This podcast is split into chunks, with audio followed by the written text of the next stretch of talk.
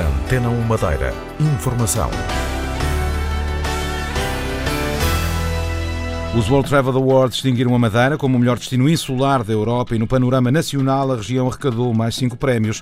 Hoje é dia de eleições autárquicas. As urnas abriram às 8 da manhã e vão fechar às 7 da tarde para os cerca de 225 mil eleitores regionais. No futebol, o treinador da União voltou a colocar o lugar à exposição depois do empate frente ao Penafiel.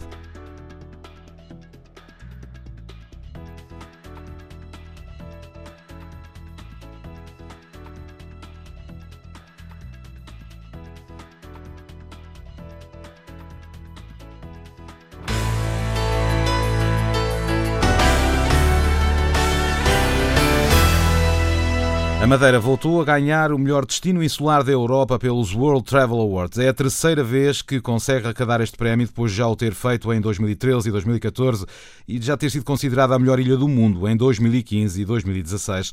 A cerimónia decorreu em São Petersburgo, na Rússia, e contou com a presença do secretário regional do Turismo, Eduardo Jesus. O prémio é de todos aqueles que fazem do setor turístico regional aquilo que o galardão representa. Uma notoriedade que é muito importante para a Madeira na afirmação daquele trabalho que tem vindo a ser feito feito, eh, de uma luta permanente pela autenticidade do produto, por um respeito permanente por aquilo que é exatamente a Madeira e, acima de tudo, vender a Madeira pelas suas pessoas, pela sua história, pela sua cultura e, fundamentalmente, pela natureza eh, com que contamos, quer seja ela na montanha ou no mar. E estes aspectos têm sido amplamente valorizados pelo mercado eh, e pela procura, cada vez crescente, que nos leva naturalmente a uh, merecer este reconhecimento, que é um reconhecimento que o divide e atribui imediatamente a todo o sector. É um trabalho uh, de todos os empresários, de todos os colaboradores, de todas as empresas, de todos os individuais, que todos os dias labutam permanentemente para que a Madeira seja uma afirmação mundial neste sector de atividade mas que permite, acima de tudo, que o nome da Madeira vá longe e se posicione ao nível do melhor que existe no mundo.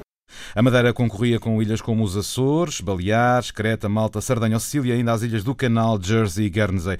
Mas há mais prémios para a região. O Hotel Pestana Porto Santo foi considerado o melhor hotel resort all inclusive. O Pestana CR7 ganhou na categoria melhor hotel boutique. O Galo Resort Hotel foi considerado o melhor hotel verde.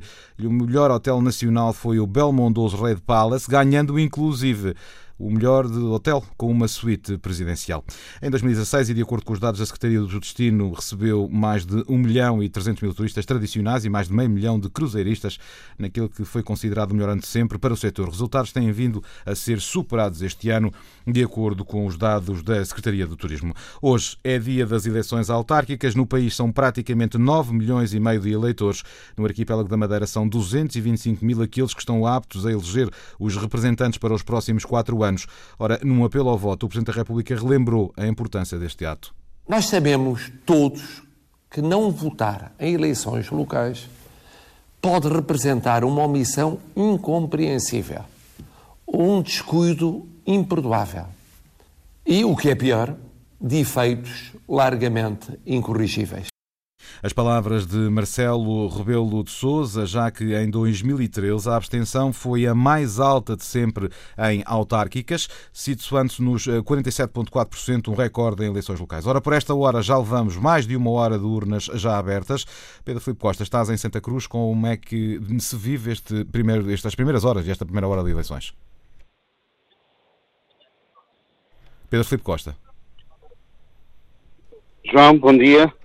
Sim, Pedro, Estou, como... bom dia. Sim, eh, Pedro, como é, que, como é que é esta primeira hora eh, em Santa Cruz das urnas já abertas? Elas abriram às 8. Como é que, como é que está a correr, eh, portanto, a, a votação aí nesse, nesse local onde estás?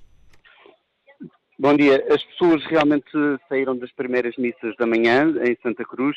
Neste momento, na escola secundária aqui no centro da cidade de Santa Cruz, já se formam algumas filas, já existe algum trânsito de pessoas que afluem a este ato, a esta mesa de, uh, eleitoral. Um, está, estamos numa das mesas da escola secundária. Eu pergunto aqui ao Presidente da mesa, ao Vice-Presidente da mesa, o Sr. João José Manuel, como é que este ato está a decorrer então neste momento? Está a decorrer de uma forma natural e normal, como costume nos outros anos. Já se sabe que esta secção de voto número um são as pessoas mais idosas, por isso a filha está maior um pouco, como são três boletins de voto, também demora mais algum tempo, mas está a decorrer de uma forma normal e natural, sem grandes confusões. Acho que tem podemos eh, ouvir a partir daqui, no momento em que, uh, praticamente acaba de chegar, que as pessoas, enfim, já, já perguntam pela sua vez, já perguntam pela sua pressa, digamos. Já, as pessoas, está quase na hora da missa aqui também, das nove e um quarto, algumas pessoas querem ir para a missa, mas é normal que, que esta hora foi a seguir a missa das sete, que vieram à missa das sete, que agora fazem aqui uma pequena filha, mas nada de, da normal estamos numa situação uh, normal. Só lembrar que o Conselho de Santa Cruz tem uh, cinco freguesias e tem 38.404 eleitores. Pedro Filipe Costa, em Santa Cruz, um dos primeiros olhares que a Antena 1 vai fazer durante este dia eleitoral um, ehm, de recolha de testemunhos e de saber como é que está a correr por um, todo o arquipélago esta, estas eleições autárquicas de 2017. David Souza, estás no Funchal, é o conselho mais eh, populoso da região. O que é que se pode dizer desta manhã? Uh, nesta altura encontro-me ou no internato Quinta do Leme, uma das secções de voto, com quatro mesas, respeitantes aqui à freguesia de Santo António. No Funchal são 106 mil eleitores que hoje poderão exercer o seu direito, o seu dever uh, cívico na escolha para o poder local. No que diz respeito aqui à freguesia de Santo António, os registros apontam para 24.891 uh, eleitores que vão exercer o seu direito. Aqui na Quinta do Lema as coisas estão a decorrer de forma normal. Em cada mesa de voto, cerca de 40 a 50 eleitores já exerceram o seu direito ao voto. Tenho aqui junto a mim um senhor que acabou de o fazer. Acho importante estas eleições para o poder local? Sim, sim, acho bem importante e que venha, aconselho a ver toda a gente fazer o seu voto para poder ter a sua, dois para amanhã poder falar, diz para poder reclamar. Quem ficar em casa é uma tristeza. Não apetece, venham e votem, que é muito importante. Ou seja, está um pouco uh, de acordo, ou as suas palavras vão ao encontro daquilo que disse o Presidente da República, o professor Marcelo Rebelo de Sousa? Evidentemente, ele é um grande presidente, temos que estar ao valor ao, ao nosso Presidente da República, que ele atualmente não é daqueles que deixarem-se deixarem-se ir pelas conversas. E deu essa opinião que é importante as pessoas exercerem o seu uh, direito, o seu dever cívico uh, neste ato eleitoral. Muito bom dia. O que é que costuma fazer uh, neste dia de eleições? Passear, dar uma volta,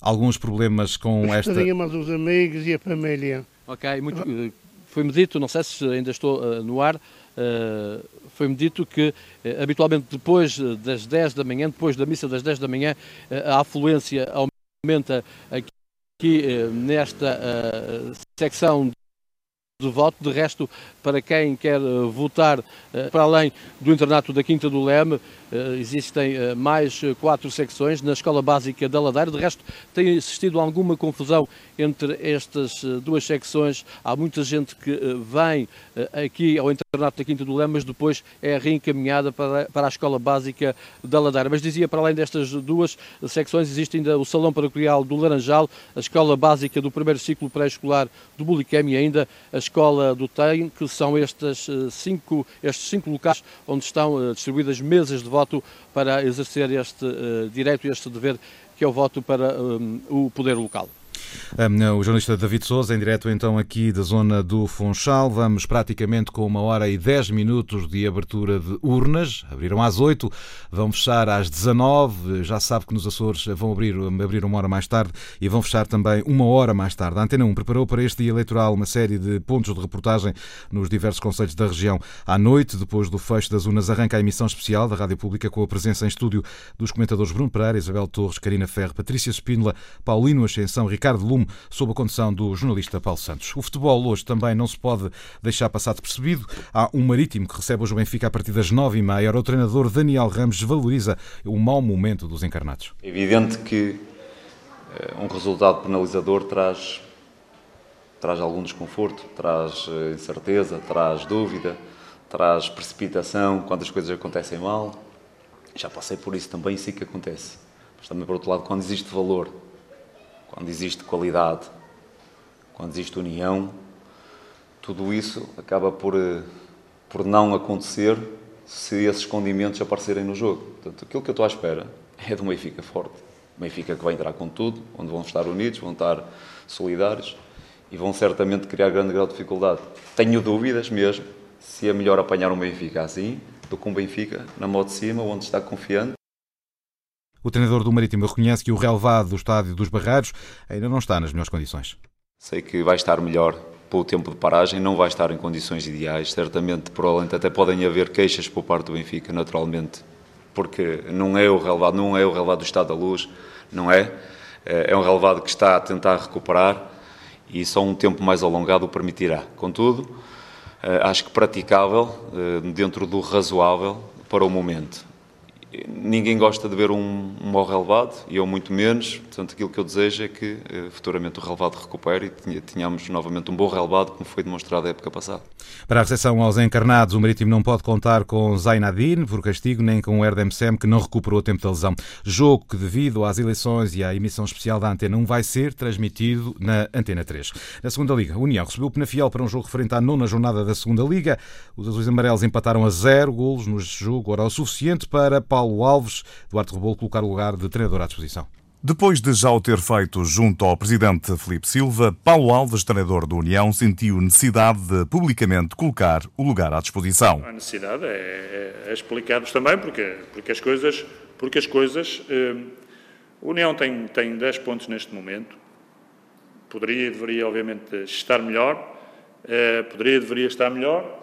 Eh, não está por, por, por, por situações uh, infelizes e, portanto, uh, algumas situações que nos têm acontecido.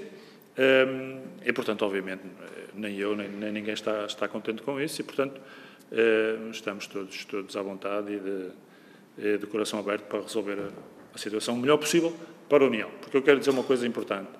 Estes jogadores merecem todo o respeito, as pessoas que trabalham na União merecem todo o respeito um, e não será pelo Paulo eh, que as coisas eh, se complicarão de todo. Paulo Alves não será um problema para a SAD azul-amarela nesta altura do campeonato.